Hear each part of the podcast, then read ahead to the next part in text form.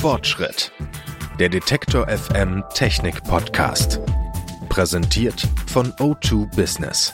Mit dem O2 Business Managed MDM jetzt umfassende Security und einfache Administration sichern. Exklusiv für alle Geschäftskunden auf o2business.de.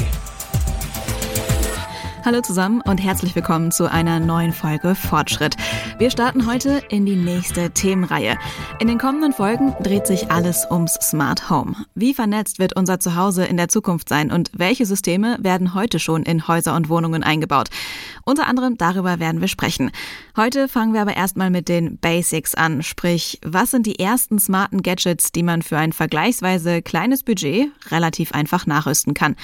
Das ist dann auch passend für Mietwohnungen, wo ihr vielleicht nicht unbedingt Wände aufstemmen könnt, um notwendige Kabel zu verlegen oder ähnliches. Die Dinge, über die wir heute sprechen, liegen bei einem Budget von etwa 200 bis 400 Euro, abhängig davon, für welche Geräte ihr euch entscheidet und wie viele ihr braucht. Jetzt müssen wir nur noch anfangen mit der Einrichtung und dafür habe ich mir Unterstützung geholt von David Wolf, Smart Home Experte und Geschäftsführer der Home Smart GmbH. Hallo, Herr Wolf. Hallo, Frau Bolle. Dann fangen wir doch mal an. Wir gehen aus von einer Wohnung, die schon komplett eingerichtet ist und wo wir die smarten Gadgets jetzt nachrüsten. Was ist die erste sinnvolle Anschaffung? Also unsere Erfahrung ist, dass die Anschaffung üblicherweise immer mit einem Sprachassistenten beginnt. Denn die Sprachassistenten haben in den letzten Jahren diese ganze Smart Home Bewegung ordentlich ins Rollen gebracht und äh, das Nutzererlebnis einer Sprachsteuerung ist deutlich höher, als wenn ich in unterschiedliche Geräte von Herstellern mit unterschiedlichen Apps über mein Handy bedienen. Also stellen Sie sich vor, ich sage einfach, dass Alexa beispielsweise das Licht anmachen soll. Ähm, das ist natürlich viel einfacher, als wenn ich erstmal mein Handy umständlich aus der Hosentasche krame, die entsprechende App aufmache und dann irgendwie einen Button drücke, der das Licht betätigt. Also deshalb die erste, der erste Hinweis, wie oder welchen Sprachassistenten möchte ich benutzen. In dem äh, Budget, was die eingangs genannt haben, also diesen 200 bis 400 Euro, ist die Auswahl dann allerdings nicht mehr ganz so groß, denn üblicherweise gibt es drei große Sprachassistenten. Der erste kommt von Amazon, Alexa, ich erwähnte es bereits. Die zweite Sprachassistent Siri ist von Apple und äh, der hat natürlich äh, dadurch, dass Apple sehr hochpreisige Geräte auch verkauft, ist der in dieser Betrachtung vielleicht schon nicht ganz passend. Und der dritte Sprachassistent ist der von Google, der Google Assistant. Und auch der bewegt sich in der gleichen Preiskategorie eigentlich wie die Lautsprecher von, von Alexa. Dann haben wir jetzt also unseren Smart-Assistenten zu Hause stehen. Was kommt als nächstes? Üblicherweise beginnen dann die Leute sich zu überlegen, was betätigen sie in einigermaßen regelmäßig und was wäre dann irgendwie schön, wenn man das per Sprache steuert. Das Schöne ist, dass es dort ganz viele Nachrüstlösungen gibt. Also Beispiel Beleuchtung. Ich kann herkömmliche Glühbirnen oder LED-Birnen einfach gegen smarte Glühbirnen austauschen. Also im Prinzip schli schließe ich die genauso an, ver vernetze dann diese Glühbirne mit dem, äh, mit meinem WLAN oder mit meinem, meinem Zigbee-Hub, meinem Alexa-Lautsprecher. Und dann kann ich diese Glühlampe oder ja, einfach steuern per Sprache oder, oder per App-Bedienung. Kurz zur Erklärung, Zigbee Hub bedeutet einfach, dass darüber dann die smarten Geräte kommunizieren. Das Ganze wäre aber auch bei einigen Geräten über WLAN möglich. Ganz genau. Also es gibt im Smart Home mehrere Funkstandards. Das kann man sich vorstellen wie so die Art Kommunikation zwischen den Geräten. Und da ist WLAN sicherlich das, äh, das herkömmlichste, also das, was wir alle schon bereits zu Hause haben. Ähm, darüber hinaus gibt es allerdings aber auch Zigbee oder Thread oder weitere Standards. Und die unterscheiden sich insofern, als dass man einen Übersetzer benötigt, der diese Signale dann, die über diesen Funkstandard laufen, zum äh, übersetzt und dann von dort eine WLAN-Verbindung aufgebaut wird. Der Vorteil von Zigbee ist der geringere Stromverbrauch.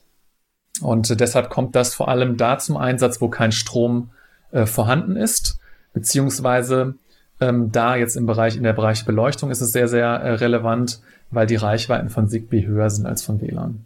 Wir haben uns am Anfang jetzt zum Beispiel schon für einen Smart Speaker entschieden. Inwiefern muss ich mich denn direkt am Anfang schon für ein bestimmtes System von einem Hersteller entscheiden, wenn es jetzt, ich sag mal, nur in Anführungsstrichen um Glühbirnen oder auch um smarte Steckdosen geht? Also dieser Smart Home Systemgedanke ist eigentlich schon, sage ich mal, so ein, so ein Gedanke, den wir relativ lange in der Branche mit uns rumtragen. Früher war es so, dass man ein Smart Home System nur so bauen konnte, dass die Geräte eines Herstellers damit kompatibel waren. Das heißt, ähm, man hatte tatsächlich Insellösungen und musste sich im Vorhinein einer Kaufentscheidung darüber Gedanken machen, bietet jetzt das System, für das ich mir entscheide, all die Geräte auch an, die ich später benötige? Oder ist der Hersteller so zukunftsorientiert, dass es diesen in zehn Jahren auch noch geben wird, wenn ich mein Smart Home erweitern möchte? Glücklicherweise ist das heute anders, denn ähm, mit den Sprachassistenten hat sich dieser Systemgedanke komplett gewandelt. Mittlerweile sind über 100.000 Geräte beispielsweise Alexa-kompatibel. Das heißt also, wenn ich mich für dieses System Alexa entscheide, habe ich Stand heute eine riesige Auswahl an Geräten und ähm, ich muss mir nicht mehr darüber Gedanken machen, ist das System jetzt wirklich das Beste oder das geeignetste für mein, mein Use Case und ich kann verschiedene Geräte unterschiedlicher Hersteller dort einbinden. Smarte Steckdosen zum Einschalten von Geräten und Lampen mit smarten Glühbirnen, das sind ja jetzt vor allem bequeme Sachen, weil man eben nicht aufstehen muss und zum Lichtschalter gehen muss. Was auch noch in das Basic-Budget passt, sind smarte Heizungsventile. Und damit kann man tatsächlich auch Energie und Geld sparen. Hersteller sprechen von bis zu 30 Prozent, je nach Heizverhalten, was man sowieso schon hat. Worauf sollte ich bei Heizungsventilen achten? Das ist ja technisch schon etwas fortgeschrittener als eine Glühbirne austauschen. Ja, ganz genau, weil jetzt nämlich wieder das Thema System oder Gerät auch zum Tragen kommt. Also ich habe die Möglichkeit natürlich, und das ist auch mittlerweile sehr, sehr günstig, einzelne Heizungsthermostate in meiner Wohnung zu tauschen. Und äh, wir, wenn wir uns jetzt nochmal kurz zurückerinnern zu dieser Diskussion mit dem Stromverbrauch, ähm, an der Heizung habe ich in der Regel keinen Strom. Das bedeutet also, dass diese, dass die Thermostate eben nicht auf einen Funkstandard wie WLAN zurückgreifen, sondern andere Lösungen anbieten müssen, die stromsparender sind. Und äh, es gibt eben die günstigsten Einzelthermostate, die sind äh, über Bluetooth steuerbar. Es hat natürlich den Nachteil, dass ich dann jedes Mal mit meinem Handy in die Bluetooth-Reichweite kommen muss. Und ähm, deshalb greifen dort viele Leute zu Heiz Heizungssteuerungssystemen, so nenne ich sie jetzt mal. Ja, das heißt also, das sind ähm, Systeme, die jetzt mit einem proprietären Funkstandard arbeiten, also eben nicht Bluetooth oder WLAN sondern irgendwie einem herstellereigenen Funkstandard. Und ähm, das bedeutet, dass man eben mehrere Thermostate dann äh, mit einer sogenannten Bridge, diesem Übersetzer, verbindet und dann diese Bridge die Signale ins, ins LAN oder ins WLAN übersetzt. Und ähm, hier ist es jetzt tatsächlich auch so, dass man eben dann ähm, in so einem System auch schnell bei einem paar hundert Euro an Investition ist, weil natürlich EMA A gleich mehrere Thermostate in so einem Paket enthalten sind und B eben diese zusätzliche Bridge natürlich auch noch weitere Kosten verursacht. Und das kann dann schnell wieder das Budget sprengen. Auch aus meiner Erfahrung noch, die Heizungsventile haben dann ja Motoren, die selbstverständlich auch Geräusche machen. Wer also geräuschempfindlich ist, für den ist das dann vor allem im Schlafzimmer zum Beispiel nicht so sinnvoll. Eine kurze Unterbrechung für eine Botschaft von unserem Werbepartner. Ihr wollt umfassende Mobile Security bei einfacher Administration? O2 Business macht's möglich. Mit Managed MDM kümmern sich die O2 Business Experten um die komplette Konfiguration eurer Firmengeräte. Die Sicherheit sensibler Kundendaten und die Produktivität der Mitarbeiter haben Priorität. Egal ob unterwegs, bei externen Terminen oder im Homeoffice.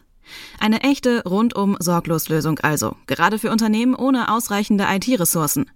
Denn neben der Nutzungslizenz und dem attraktiven Monatspreis erhaltet ihr den kompletten Service. Von der Steuerung der Konsole über die Verwaltung der Geräte bis zur Sicherstellung des Datenschutzes. Weitere Infos zum O2 Business Managed MDM auf o2business.de. Bei den ganzen internetfähigen Gadgets, die ich jetzt habe, wie sieht es da mit Sicherheit aus? Wie anfällig ist mein, ich sag mal, Basic Smart Home denn jetzt schon von außen? Ja, da muss man wieder unterscheiden. Also es gibt zwei, zwei, sage ich mal, Hauptangriffspunkte, die man beachten muss. Der erste ist sicherlich der, sage ich mal, unrealistischere Fall. Das ist dann, wenn Leute oder, oder Hacker von außerhalb der Wohnung Funksignale in meinem Smart Home abgreifen und dann darüber sich in das heimische WLAN einhacken. Ähm, dieser Fall ist, sage ich mal, eher unrealistisch zu betrachten, weil fairerweise muss man ja schon sagen, also wie häufig fährt jemand äh, in dem Wohngebiet herum und versucht irgendwie Funksignale von meinem bestimmten Haus abzugreifen. Also insofern würde ich sagen, ja, das ist eine Gefahr, ein Risiko, aber letztendlich doch, doch eher unrealistisch, dass das mal eintritt. Der zweite, viel größere oder viel wichtigere Teil ähm, ist eigentlich das, ähm, ja, das Risiko des, des WLANs, ja. Also, dass ich mein eigenes WLAN nicht, nicht grundsätzlich nicht abgesichert habe. Ähm, weil es ist viel einfacher, wenn ein Hacker, sage ich mal, von zu Hause über das Internet sich in das WLAN einhackt und dann sozusagen dort Unfug in meinem Smartphone treibt. Und da gibt es dann die Standardtipps, sage ich mal, wie man jedes, äh, jedes WLAN oder jeden Computer irgendwie sicher macht. Das sind erstmal natürlich ähm, geeignete Passwörter, die man vergeben sollte. Das zweite, ähm, dass man eben ein ein Virenscanner auf seinem oder ein, ein, ein Schutz, ein, eine Firewall auf seinem Computer hat, eben dass darüber keine Gäste in mein eigenes Internet reinkommen und, und sich in mein WLAN erhacken können. Also auch für das Smart Home gilt der Standardschutz vor äh, Angriffe von außen. Wie sieht es denn beim Thema Datenschutz aus? Sie haben gesagt, gerade so ein Smart Speaker ist eigentlich die erste sinnvolle Anschaffung für das Smart Home, aber gerade die stehen ja auch immer mal wieder in der Kritik, dass sie auch dann zuhören, wenn es eigentlich nichts zum Zuhören gibt. Worauf sollte ich beim Thema Datenschutz achten? Ja, auch hier muss man sich klar sein. Also wenn man sich natürlich so einen Smart Speaker in sein Haus äh, holt, dann muss der natürlich irgendwie auch detektieren, wann er aufgeweckt wird. Und das passiert in der, also das, passiert, das soll eigentlich nur passieren, wenn ein gewisses Codewort detektiert wird. Sämtliche Hersteller dieser Smart Speaker versichern, dass dieses Codewort, die Detektion des Codeworts, dass die lokal auf dem Gerät stattfindet und dass erst, wenn das Gerät tatsächlich dieses Codewort ja, detektiert, dass dann eine Verbindung ins Internet zu den großen Servern aufgebaut wird, wo die Anfrage dann, ähm, dann ähm, sage ich mal, erkannt und, und ausgeführt wird. Ähm, das Zweite, was man wissen muss, ist, natürlich sind, sind da, ähm, sage ich mal, Algorithmen tätig, maschinelles Lernen vor allem oder künstliche Intelligenz. Und diese Algorithmen, die funktionieren deshalb so gut, weil man sie trainiert hat. Das heißt also, man hat denen gewisse Sätze zu, zum Erkennen gegeben und danach gab es ein Feedback, ob das ein menschliches Feedback, ob das, was der Computer verstanden hat, ob das auch tatsächlich so gesprochen wurde. Das haben die äh, großen Konzerne im, ich glaube vor ein oder zwei Jahren war das, gab es einen sehr, sehr großen Skandal, dass eben ungefragt ähm, persönliche Daten auch in diesen Auswertungen von Menschen benutzt wurden, also unerlaubt benutzt wurden auch. Und da hat man auch entsprechend reagiert, zum Glück, und ähm, hat dann auch deutlich die Datenschutzeinstellungen dieser Smart Speaker verbessert. Also ich bin heute wesentlich stärker auch in der Lage, in die Dateneinstellung von Alexa und, und Siri einzudringen und dort auch gewisse Rahmen zu setzen, inwiefern meine Daten dann verwendet werden dürfen. Und wie sieht es bei den einzelnen Geräten aus? Welche Daten brauchen die für eine gute Funktion von mir und welche, auf welche Daten brauchen sie eigentlich keinen Zugriff? Also eigentlich bräuchten zumindest jetzt im Bereich Licht- und WLAN-Steckdosen die Apps keine persönlichen Daten von mir. Ja, also insofern, da würde ich, ähm, da würde ich jetzt davon ausgehen, dass in den meisten Fällen es ausreicht, ähm, wenn ich die, diese Geräte eben dadurch, dass sie nur über mein Handy steuerbar sind, das auch ohne persönliche Daten machen kann. Wenn ich natürlich jetzt sage, Beispiel, ich möchte die, dass die, dass die Lichter immer genau dann angehen, wenn ich nach Hause komme oder abends angehen. Und das soll irgendwie abgestimmt sein auf meinem Kalender, ja, damit die App im Prinzip weiß, wann ich zu Hause sein werde. Dann ist es natürlich so, dass ich für diese Funktion Daten freigeben muss. Und ähm, das ist in der Regel aber dann so, dass innerhalb, äh, wenn ich so eine Funktion nutzen möchte, dass dann natürlich auch gefragt wird, soll diese App dann auf den Kalender zugreifen können oder nicht. Und ich muss mich also immer fragen, was für eine Funktion brauche ich und äh, welche Informationen muss ich dann von mir selber dieser Funktion zur Verfügung stellen. Wenn ich da irgendwo mal so einen Disconnect spüre und denke, ey, das ist doch eigentlich das jetzt Daten hier, die ich hierher gebe, die gar nicht benötigt werden, dann sollte ich vielleicht hellhörig sein und mir überlegen, ob ich diese Daten auch freigeben möchte. Zum Abschluss einmal die Einschätzung mit den smarten Glühbirnen, smarter Steckdose und die Heizungsventile, die ich mit dem Handy steuern kann. Ist meine Wohnung jetzt schon ein Smart Home? Das ist eine gute Frage. Ich würde sagen ja, weil eine Wohnung ist genau dann ein Smart Home, wenn ich verschiedene Dinge in meiner Wohnung automatisieren kann oder mit Sprache steuern kann. Und das ist auch mit diesen Eingangslösungen bereits der Fall. Nach oben hin habe ich natürlich ähm, noch viel, viele weitere Möglichkeiten, wie ich dann ein vollumfängliches Smart Home ähm, mir einrichten könnte. Aber ich gebe immer den Rat, lieber im Kleinen anfangen, das Ganze dann für sich erleben und fühlen, wie sich das, äh, wie sich das im Alltag ähm, umsetzen lässt und dann vielleicht größer denken, wenn ich merke, dass ich Gefallen an diesen Lösungen finde. Sagt Smart Home Experte David Wolf. Vielen Dank für das Gespräch und die Tipps. Sehr gerne. Vielen Dank. Und über die fortgeschrittene Version vom Smart Home sprechen wir dann nächste Woche an dieser Stelle. Dann geht es um die komplett vernetzte Wohnung bzw. das komplett vernetzte Haus. Abonniert bzw. folgt diesem Podcast, dann verpasst ihr keine Folge unserer Smart Home Reihe. Ich freue mich, wenn ihr auch nächste Woche wieder dabei seid. Bis dann. Ciao. Fortschritt. Präsentiert von O2 Business.